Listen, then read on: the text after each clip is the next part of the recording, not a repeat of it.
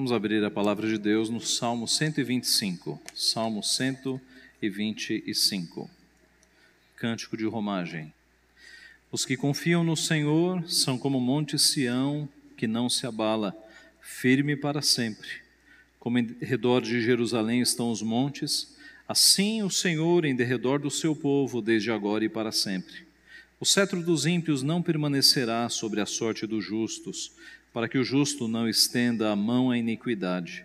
Faze o bem, Senhor, aos bons e aos retos de coração. Quanto aos que se desviam para sendas tortuosas, levá-los ao Senhor juntamente com os malfeitores. Paz sobre Israel. Vamos orar. Nós te somos gratos, Senhor, por esta porção lida da tua palavra.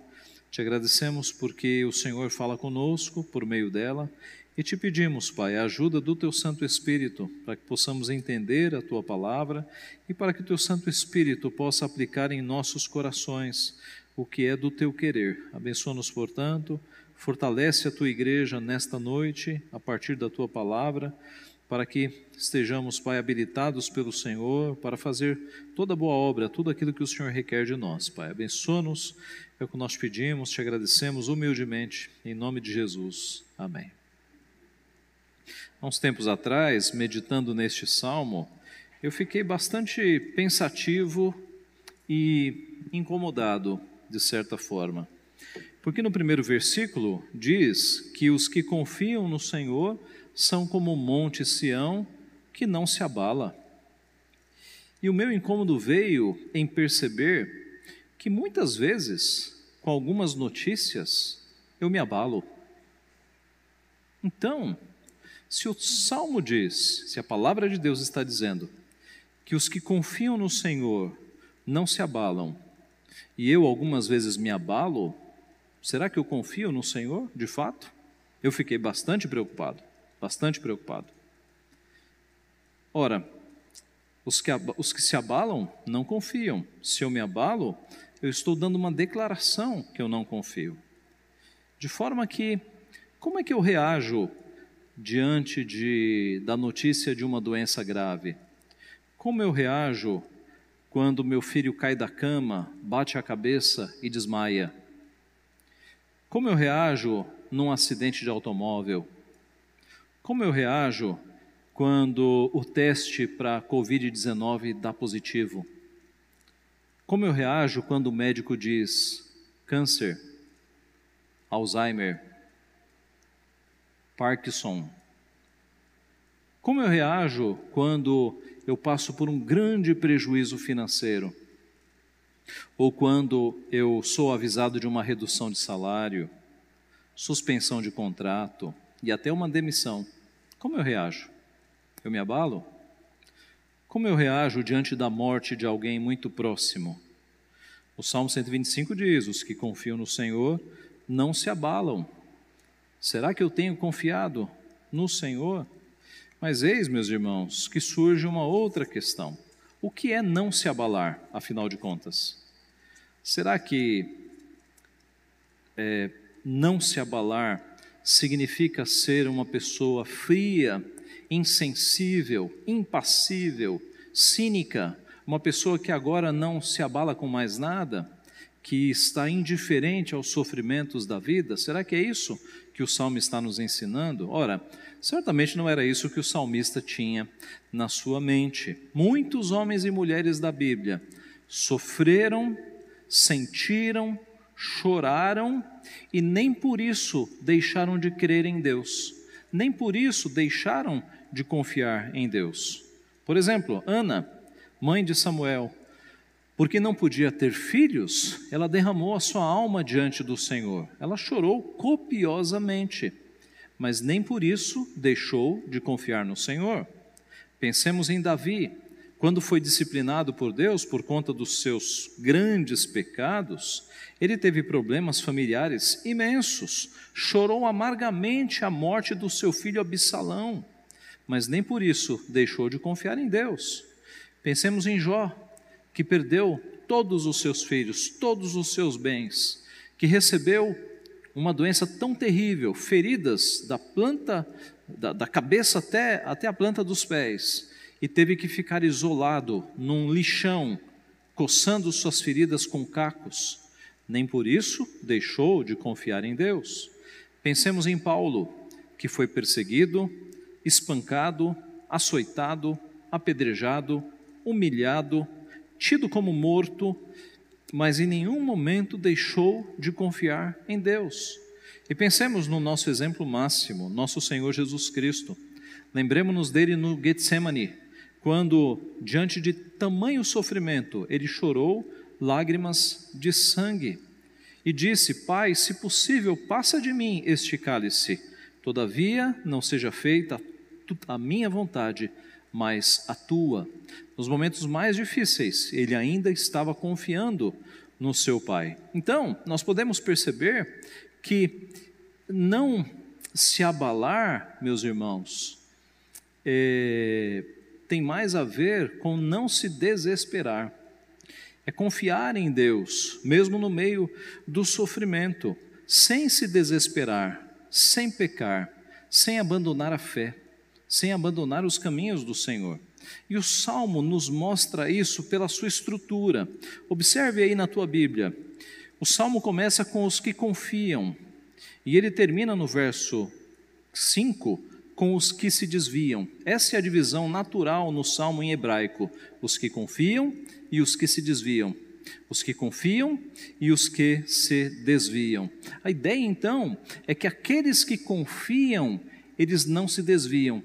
Aqueles que confiam, eles se abalam emocionalmente, mas não se abalam ao ponto de renegar a sua fé, ao ponto de se desesperar, ao ponto de sair dos caminhos do Senhor.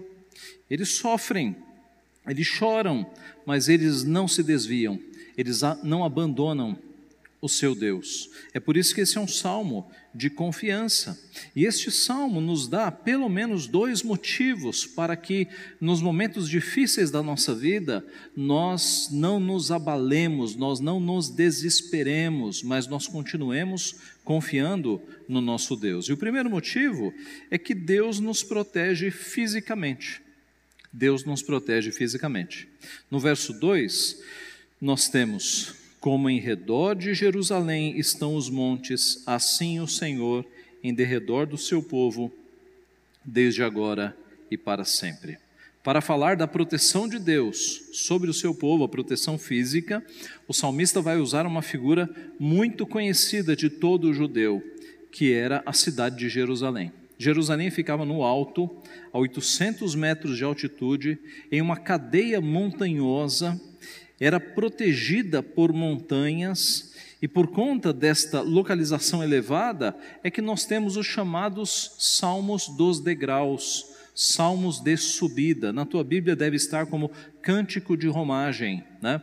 Um anacronismo, porque romagem significa ir para Roma, mas é, a ideia é de cânticos que o povo cantava enquanto estava indo para Jerusalém. Do Salmo 120 ao 134, nós temos esses cânticos de romagem, cânticos de subidas, cântico dos degraus, porque o povo ia para Jerusalém subindo e cantando e louvando a Deus, porque Jerusalém ficava lá no alto. De forma que desde criança, pessoa que morava em Jerusalém, ela olhava ao redor e via a cidade cercada por montanhas. Era uma proteção natural lá em Jerusalém. E a promessa então é que Deus, ele cuida do seu povo, assim como Jerusalém estava rodeada de montanhas. A palavra de Deus nos diz que o anjo do Senhor acampa-se ao redor dos que o temem e os livra. Nós não temos montanhas ao nosso redor, nós temos anjos ao nosso redor, cuidando de nós, fazendo e executando as ordens de Deus. A nossa vida é cuidada por Deus e Ele tem os seus servos, os seus enviados, os seus é, emissários, que são os próprios anjos. E essa proteção é desde agora e para sempre. Veja o verso 2, o final do verso 2. Desde agora e para sempre. Muitas vezes Deus nos livra de acidentes, muitas vezes Deus salva a nossa vida. Às vezes você nem tomou conhecimento, mas Deus te salvou, Deus te livrou. Eu me lembro, meus irmãos, que há uns, talvez uns 20 anos atrás, eu estava na casa dos meus avós, lá no sertão do Ceará, sertãozão, e a família inteira estava. O pessoal de São Paulo foi, o pessoal de Fortaleza foi, e a casa ficou cheia. Aquela festa. Né? E, e num, numa, numa das noites, naquela sala grande, cadeiras de balanço, aquelas cadeiras de ferro de balanço, sofá, a sala cheia. E nós ali no momento de comunhão, muito interessante, familiares, sempre tem alguém mais engraçado, né? E um dos meus tios, que era o mais engraçado, contando os seus casos, as suas histórias, e todo mundo dando muita risada. Todos crentes, todos crentes. E foi uma noite muito impressionante. Ocorre que no dia seguinte, cada um tinha um a fazer. O pessoal do sítio foi para a roça, foi cuidar de gado, foi cuidar da, das plantações. Os visitantes, cada um foi fazer alguma coisa, né? tinha uma cidade mais próxima, alguns foram para essa cidade mais próxima para comprar algum alimento, outros foram para uma cidade mais distante.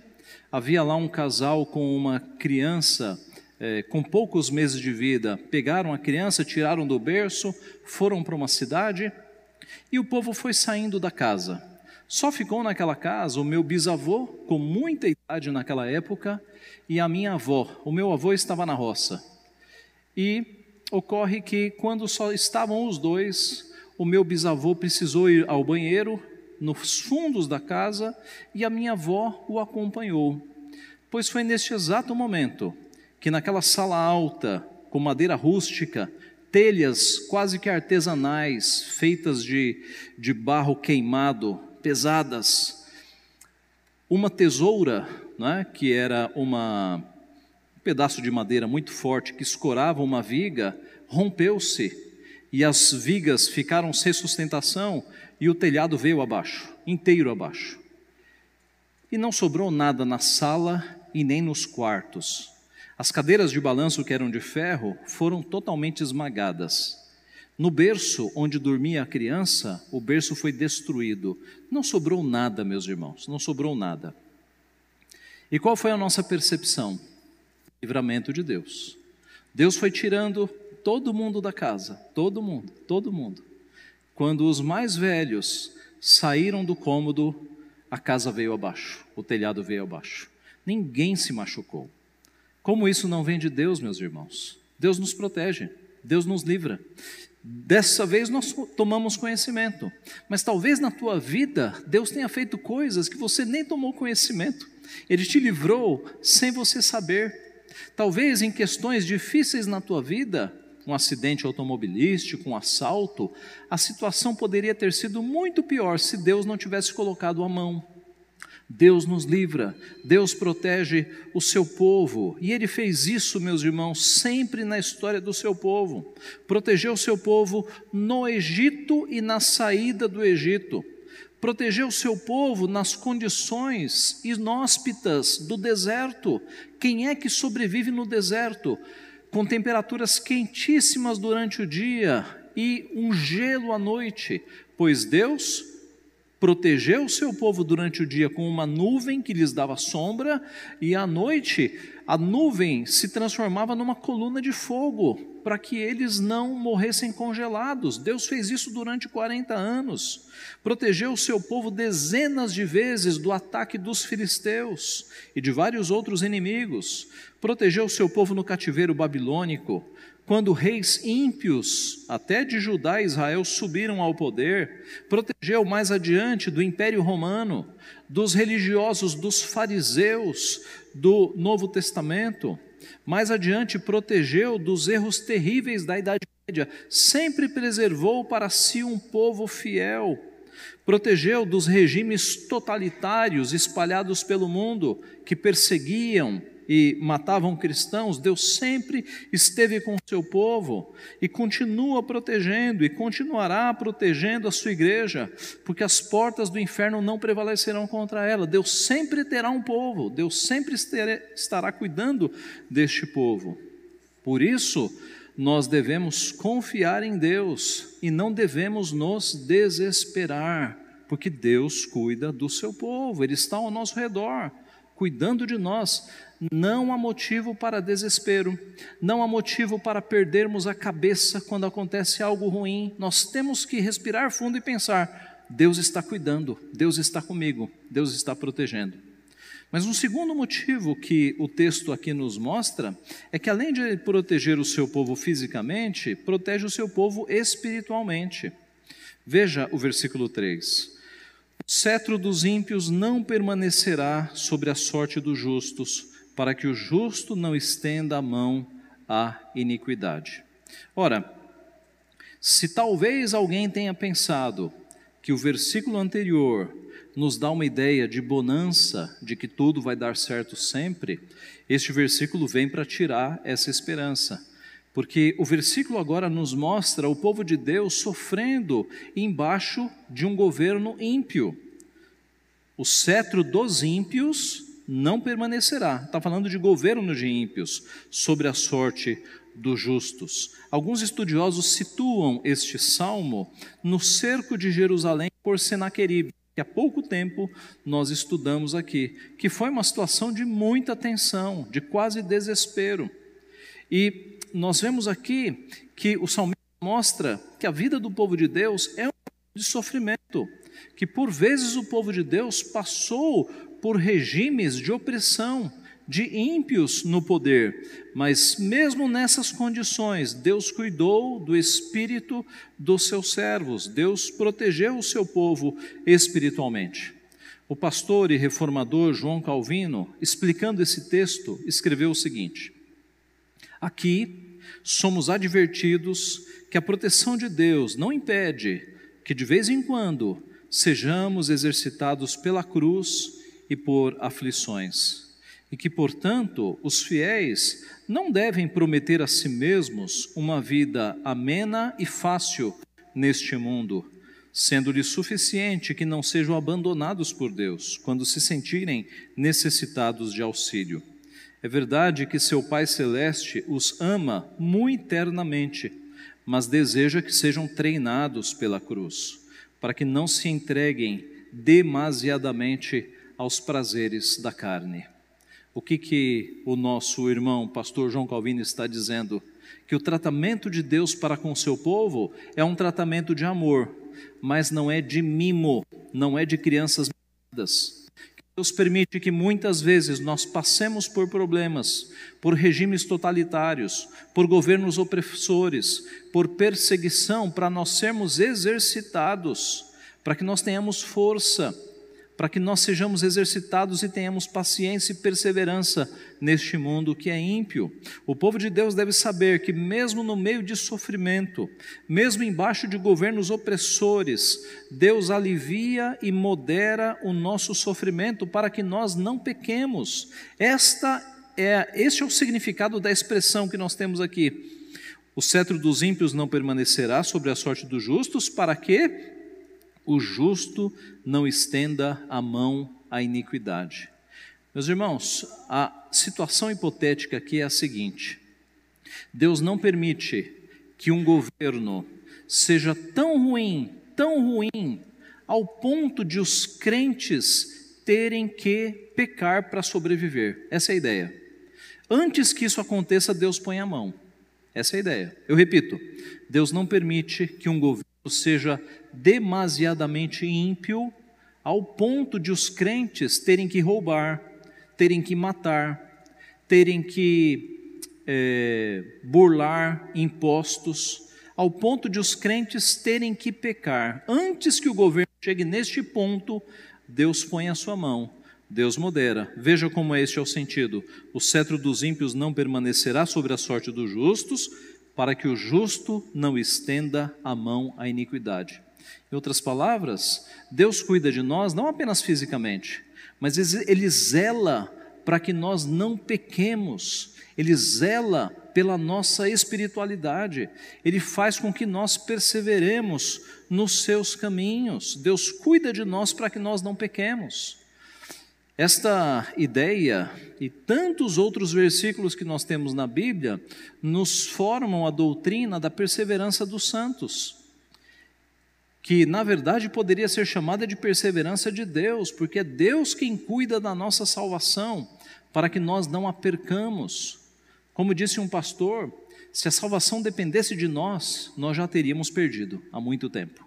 Não depende de nós, depende de Deus. Deus é quem nos salva e é Deus quem nos segura para que nós não caiamos, para que nós não saiamos da fé.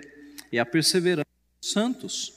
É Deus quem nos guarda. Quantos de nós não estaríamos em outros caminhos, caminhos ímpios, se não fosse Deus na nossa vida? Primeiro nos salvando, depois nos santificando e depois nos preservando, nos livrando das ciladas, nos livrando dos maus caminhos espirituais. Deus cuida de nós espiritualmente. Deus guarda a nossa salvação nas suas mãos e da mão do Pai ninguém pode arrebatar. Veja as promessas que nós temos na palavra de Deus sobre isso. Porque o Senhor vosso Deus é misericordioso e compassivo e não desviará de vós o rosto, se vos converterdes a ele. Segundo a Crônicas 3, 39. Farei com eles aliança eterna, segundo a qual não deixarei de lhes fazer o bem, e porei o meu temor no seu coração, para que nunca se apartem de mim. Jeremias 32, 40. Pois o Senhor ama a justiça e não desampara os seus santos, serão preservados para sempre. Eu li agora Salmo 37, 28. A vontade de quem me enviou é esta, Jesus falando, que nenhum eu perca de todos os que me deu, pelo contrário, eu o ressuscitarei no último dia. Jesus dizendo que ele não vai perder nenhum dos que o Pai entregou para ele para morrer na cruz. Pelo contrário, todos serão ressuscitados no último dia. Meus irmãos, não existe perder a salvação. Uma vez salvo, salvo para sempre. Mas sempre alguém vai dizer assim: ah, então é fácil, pastor. Então o indivíduo se diz salvo e aí ele pode sair pecando que ele que ele não perde a salvação de jeito nenhum. E assim, e assim fica muito fácil. E a resposta, quando alguém te disser isso, é a seguinte: se alguém diz que crê em Cristo e na sequência diz eu vou aproveitar o mundão, é porque nunca conheceu a Cristo. Nunca conheceu a Cristo. Porque quando nós temos a Cristo, as nossas vontades vão sendo mudadas. Não significa que você não vai cair, mas significa que agora você teme ao Senhor, você até cai, você até peca, mas o arrependimento no seu coração é tão grande que você não quer mais voltar para o pecado, você não quer mais voltar para o mundo. Então, é por isso que uma vez salvo, salvo para sempre, porque o sangue que Cristo derramou na cruz do Calvário, meus irmãos, foi sangue precioso. Se Deus oferecesse na cruz do Calvário uma salvação hipotética, aceita quem crê nele, aceita quem quer, o sangue dele teria sido desperdiçado. Mas nenhuma gota do sangue de Cristo caiu por terra, nenhuma gota foi desperdiçada. Aqueles que o Pai lhe deu, estes foram salvos. E ele diz: E eu ressuscitarei no último dia. João 10, 27 a 29. Eu li João 6,36, João, João 10, agora 27 a 29. As minhas ovelhas ouvem a minha voz, eu as conheço, elas me seguem eu lhes dou a vida eterna, jamais perecerão, ninguém as arrebatará da minha mão. Aquilo que meu Pai me deu é maior do que tudo, e da mão do Pai ninguém pode arrebatar. Meus irmãos, a nossa salvação, a nossa vida está nas mãos de Deus, e das mãos de Deus ninguém pode tirar, ninguém pode arrebatar. Jesus, na oração sacerdotal, orou: Pai, a minha vontade é que onde eu estou estejam também comigo os que me deste para que vejam a minha glória que me conferiste, porque me amaste antes da fundação do mundo. Jesus orou por aqueles que o Pai o deu, e Jesus subiu à cruz para salvar aqueles que o Pai lhe deu. Romanos 8. Em todas estas coisas, porém, somos mais que vencedores, por meio daquele que nos amou. Porque eu estou bem certo de que nem morte, nem vida, nem anjos, nem principados, nem coisas do presente, nem do porvir, nem poderes, nem altura, nem profundidade, nem qualquer outra criatura poderá separar-nos do amor de Deus que está em Cristo Jesus, nosso Senhor. Nada neste mundo ou acima deste mundo pode nos separar do amor de Deus. Paulo aos Filipenses, capítulo 1: Estou plenamente certo de que aquele que começou boa obra em vós há de completá-la até o dia de Cristo Jesus. É Deus quem completa a sua obra na nossa vida. Porque eu sei em quem tenho crido e estou certo de que Ele é poderoso para guardar o meu depósito ou o meu tesouro até aquele dia. 2 Timóteo 1,12. Assim, meus irmãos, é Deus quem tem a nossa salvação nas Suas mãos. Deus nos protege espiritualmente. É Ele quem preserva a nossa salvação. É Ele quem nos tira de situações de pecado. É Ele quem ameniza o nosso sofrimento para que nós não desviemos dos seus caminhos. O salmo termina com uma oração no verso 4: Faze o bem, Senhor, aos bons e aos retos de coração. Faze o bem, Senhor, aos bons e aos retos de coração. E aí vem a segunda parte do salmo. Nós falamos dos que confiam, mas e quanto aos que se desviam? Quanto aos que se desviam para sendas tortuosas, para caminhos tortos, levá-los ao Senhor juntamente com os malfeitores. Paz sobre Israel. O destino daqueles que não confiam em Deus, o destino daqueles que se desviam e saem dos caminhos de Deus, é o destino dos malfeitores, é a perdição eterna. Mas aqueles que confiam permanecem nos caminhos do Senhor. Eu repito, sofrem, choram, sentem, mas não abandonam a fé, permanecem nos caminhos do Senhor, não se desviam para sendas tortuosas. Concluindo, irmãos, voltemos às primeiras perguntas. Como você reage à notícia de uma doença grave? Como você reage à notícia de uma demissão? Ou quando o seu filho se machuca? Qual é a tua reação? É uma reação de desespero total? Ou é uma reação de sentimentos normais, mas confiança em Deus? Um acidente de automóvel, um teste para o Covid-19, o câncer, o Parkinson, o Alzheimer, prejuízos financeiros, demissões, morte de pessoas queridas. Como é que você reage? Ora, como você tem reagido, você sabe, Deus sabe e as pessoas ao teu redor sabem. Agora, como nós devemos reagir, nós acabamos de aprender nesta noite. Não deve ser com desespero, porque ao mostrarmos desespero, nós estamos dizendo que nós estamos sozinhos no mundo, e nós não estamos. Nós temos um Deus que está ao nosso redor, nos livrando, cuidando de nós. Para que desespero? Então, a nossa reação deve ser de confiança Aconteceu o mais grave, aconteceu, mas Deus continua no trono, Deus continua cuidando de mim, da minha vida, da minha salvação. Nós não podemos nos desesperar como aqueles que não têm a Cristo. Vocês já viram a diferença de um enterro de crentes firmes e de descrentes, não viram? Não viram? A maioria esmagadora dos enterros dos crentes não contém desespero contém confiança, serenidade, consolo, conforto, porque nós sabemos em quem nós temos crido, nós sabemos que Ele é quem conduz, quem guarda o nosso tesouro até aquele dia.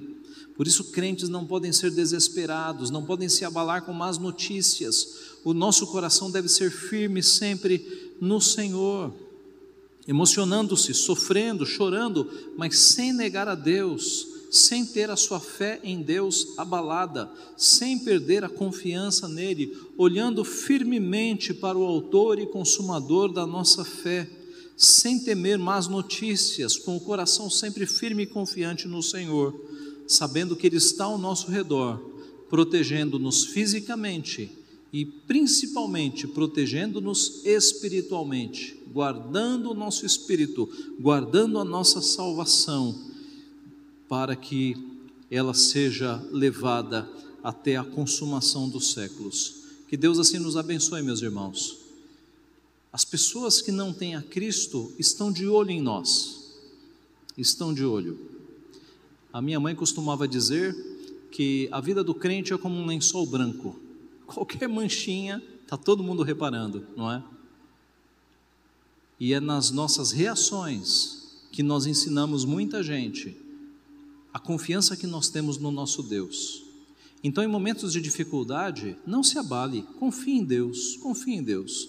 Fique firme, porque assim você mostrará às pessoas que estão ao teu redor que você tem um Deus forte, um Deus que te protege, física e espiritualmente. Que Ele assim nos abençoe. Amém.